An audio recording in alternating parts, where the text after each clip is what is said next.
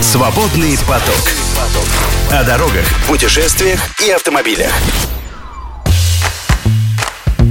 Здравствуйте, с вами подкаст «Свободный поток» и ведущий радио «Автодор» Игорь Маржаретта. И Антон Чуйкин. В наших подкастах мы рассказываем вам про автомобили, про новые машины, вспоминаем историю, рассказываем о путешествиях и вообще стараемся погрузиться в замечательный, прекрасный мир автомобиля. Напомню, что наши подкасты вы можете слушать на всех онлайн-платформах. А, можете ставить лайки, можете подписываться. Можно некоторые подкасты еще и смотреть, есть видеоверсия.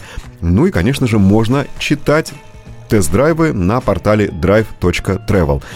Не забывайте, еще раз напомню вам про лайки и про подписки, а мы, собственно, отправляемся в наш сегодняшний подкаст. Будет рубрика «Автотестер», и мы с вами сегодня исследуем один интереснейший автомобиль. Автомобиль, на капоте и на багажнике которого написано «Пекин», автомобиль, который выпускается в Калининграде, и который мы решили назвать так. Наш точнее их ответ нашему москвичу. Вот сегодня со всем этим будем разбираться. Итак, у нас сегодня в программе седан под названием Байк У5+. И мы решили вам рассказать вот о чем. В частности, вы сегодня узнаете. Как будет Пекин по-английски и по-калининградски. Хватает ли не самому маленькому седану мотора в 105 лошадиных сил? Чем китайцы открывают багажник? Ну и, естественно, вообще должны мы с вами понять, что это такое самый доступный седан иностранной марки на нашем рынке. Поехали. Поехали. Свободный поток. Ну, а это действительно самый доступный седан, иномарка на нашем рынке, если брать сегодняшнюю ситуацию, и если действительно не рассматривать ни Гранту, ни Весту. Ну, мы договорились, что иномарки. Почему? Потому что вот этот самый BAIC стоит на сегодня от миллиона восемьсот 39 тысяч это самая доступная комплектация с механикой. Да, комплектация лакшери. И до 2 миллионов 49 тысяч это э, второй уровень комплектации, естественно, вариатор, ну и ряд дополнительного оборудования, о котором мы с вами еще поговорим. Вот такой диапазон. Миллион восемьсот тридцать девять, два ноль сорок девять. Сам по себе вроде как, ну, такой ценник не маленький, но на фоне других автомобилей действительно эти цены, ну, вполне себе интересные. Может быть, отталкиваясь именно от них, многие наши коллеги сразу окрестили вот этот самый байк, особенно учитывая, что он еще и седан, мечтой таксиста, ну и отчасти сменщиком всех автомобилей такси, которые на сегодня у нас работают с шашечками. Ну а мы решили понять, так ли это, э, и э, сочинили себе такой тест-драйв, причем по месту производства этой машины. Нет, не в Пекине и не в Китае, а в Калининградской области. Совершенно верно. Он в нашем с Антоном распоряжении был целую неделю. Мы ездили по Калининграду, по Калининградской области, по побережью, и у нас была возможность испытать его в самых разных режимах, тем более, что сразу было достаточно много вопросов к этому автомобилю, много сомнений, часть из которых мы развеяли, часть нет. Но в любом случае, давайте оттолкнемся от его родословной, довольно да, любопытной, потому что про марку Байк мы знаем практически ничего. Хотя это одна из ведущих автомобильных марок э, Китая. Этой марке 65 лет в свое время. Байк, а что расшифровывается как э, Пекинский автомобильный завод, потому что Б это Бейдзин, ну это я произношу по-английски, так э, называют англоязычные люди. Пекин. Да, мы же обещали вам рассказать, да. как это будет. Вот, вот так звучит Бейдзин. И на капоте этого автомобиля, а также сзади и с боков написано крупными буквами Бейдзин, что означает всего лишь Пекин. Так вот, 65 э, лет этому предприятию, э, у него большая интересная история. Самая интересная часть началась уже в нашем веке, когда компания начала расширяться, и в том числе появилось у него два крупных совместных предприятия с компанией Hyundai и э, Mercedes-Benz. Соответственно, они выпускают для китайского рынка автомобили этих марок в очень большом количестве. А всего э, все заводы компании производят больше полутора миллионов автомобилей в год. Включая коммерческие, например, такие известные у нас, как «Фотон». Да, совершенно верно, это одно из их подразделений. Э, то есть серьезная, э, крупная компания, кстати, которая лет 12 назад купила остатки известной шведской компании Saab вместе с некоторыми технологиями. И говорят, что в платформе автомобилей, легковых автомобилей Байк есть элементы платформ тех самых самых знаменитых Саабов. Ну, мы искали и не то чтобы не нашли, но, в общем, понимали, что, наверное, здесь а, каких-то прямых заимствований мы не увидим, тем более, что если брать, например, даже а, какие-то моторные технологии, то легко найти родословные корни у мотора, который здесь под капотом этого автомобиля, а это атмосферник стандартного объема в полтора литра. Так вот, когда-то, говорят, он начинался как Mitsubishi. Ну, возможно, многие моторы пришли в Китай именно из страны восходящего солнца. Да-да-да, и, между прочим, компания Mitsubishi, построив в свое время большой моторный завод, лицензионные двигатели выпускала очень долго, которые становятся под капотами очень многих автомобилей китайцев. Ну, давай все-таки вернемся к байку U5+, и скажем, что это довольно большой седан, довольно большой седан. Он по разным классификациям относится то ли к C, то ли к C+.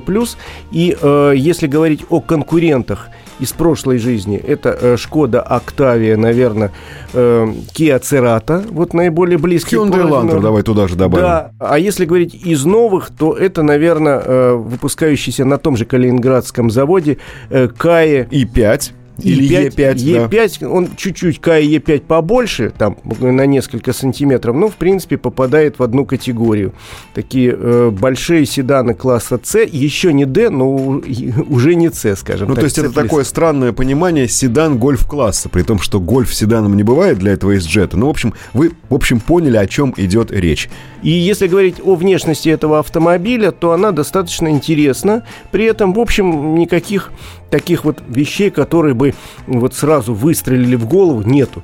То есть он не красавец и не уродец, он просто хороший такой спокойный, достаточно стильный автомобиль, который не выделяется из потока абсолютно. С единственной более-менее яркой деталью сегодня просто так не очень-то принято делать, но здесь это как раз его выделяет. Та самая надпись «Бейдзин» на капоте и сзади на корме. Крупными буквами. Да, потому что, ну, как вот спереди я уже давно таких надписей не видел, первое, что приходит в голову, тоже с первой буквой «Б», правда, наша, это БелАЗ. Здесь все-таки не совсем то, это уж так мы немножко вспомнили.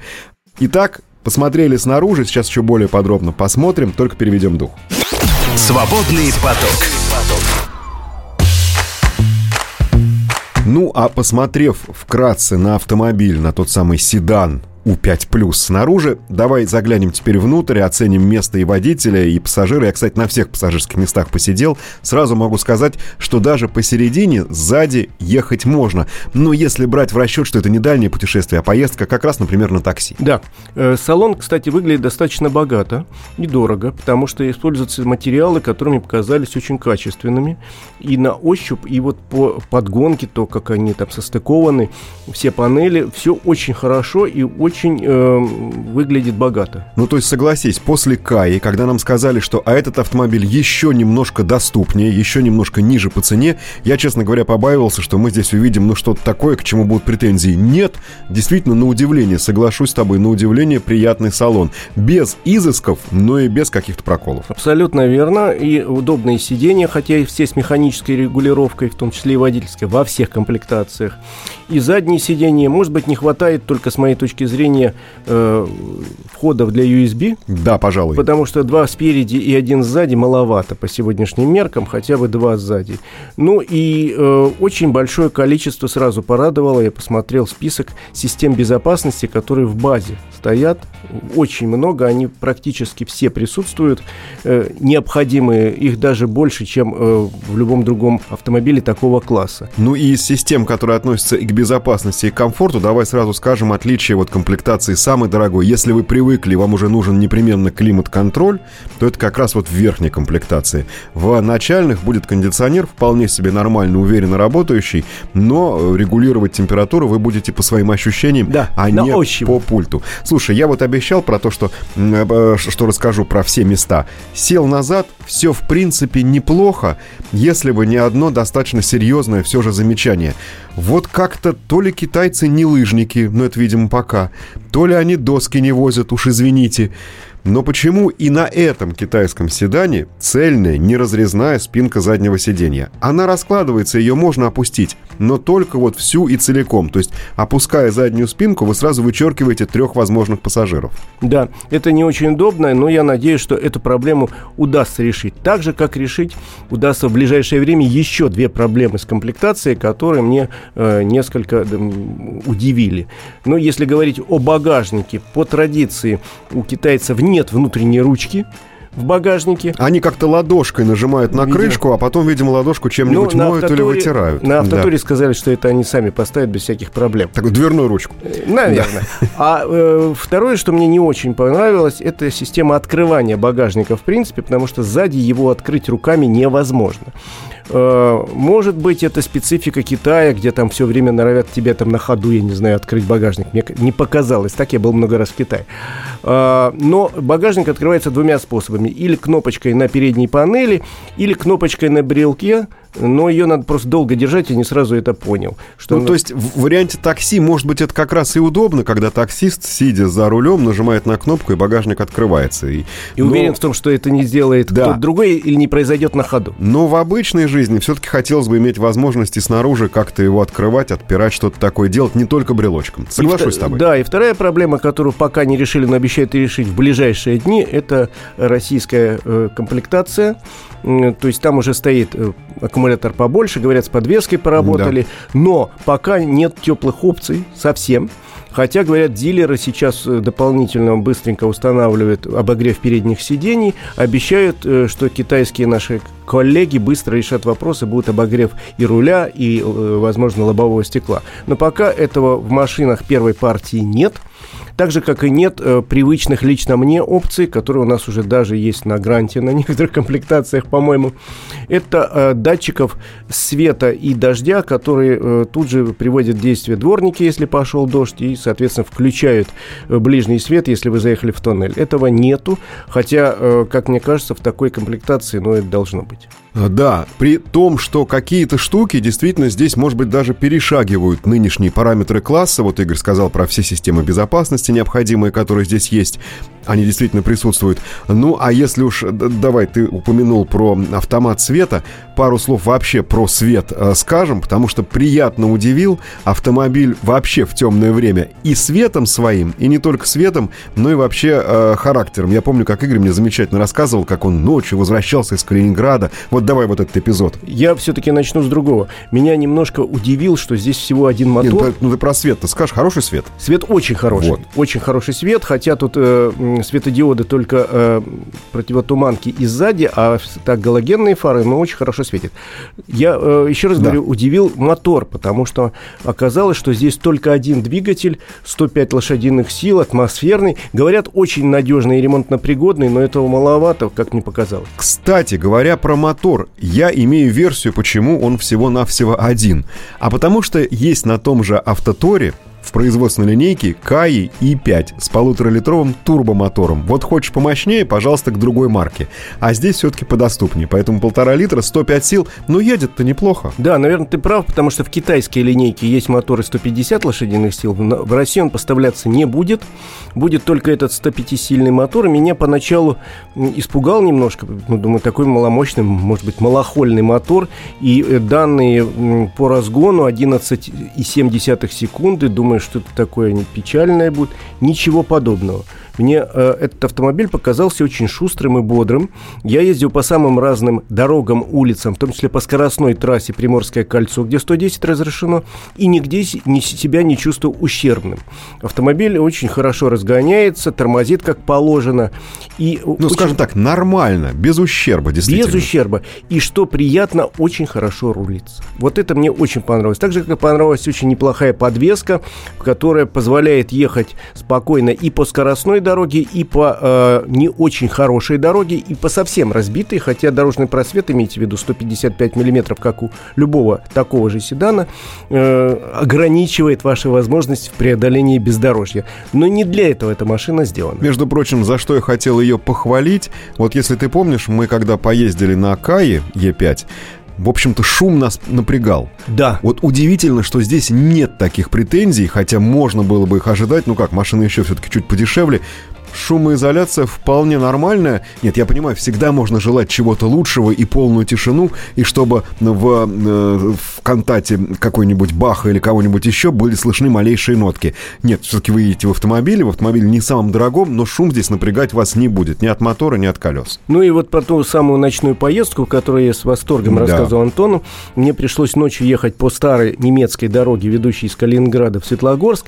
Она проходит частично по лесу, она извилистая, такая узкая, хотя хорошего качества асфальт, с хорошей разметкой.